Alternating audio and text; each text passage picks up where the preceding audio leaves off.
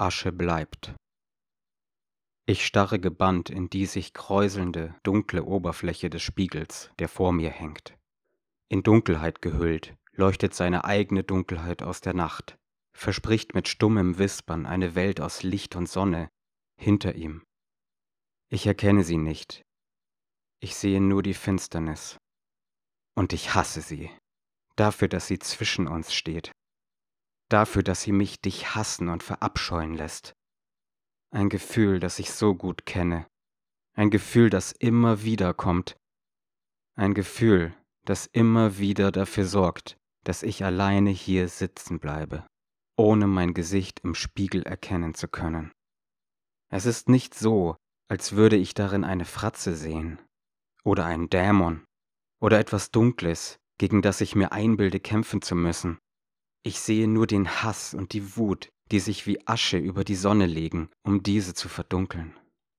Manchmal blitzt es, dort im Spiegel, und ich kann erahnen, was hinter ihm verborgen liegt. Doch die Asche ist mehr als nur verbranntes Papier. Sie ist verbranntes Land, verbranntes Fleisch.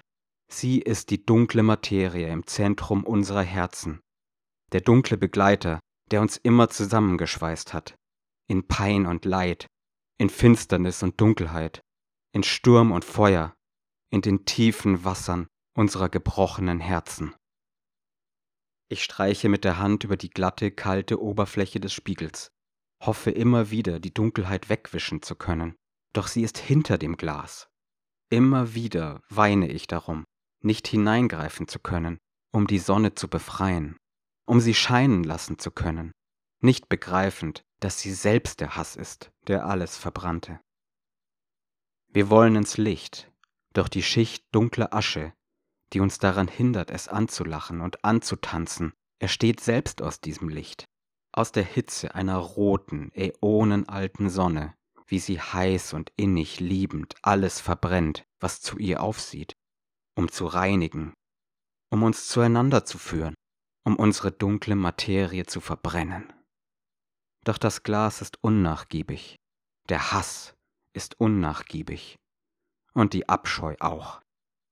Ich habe so viel für dich getan, dir so viel gegeben, flüstere ich der Schicht verbrannter Liebe auf dem kalten Spiegelglas zu. Ich hasse dich dafür, mir all das genommen zu haben.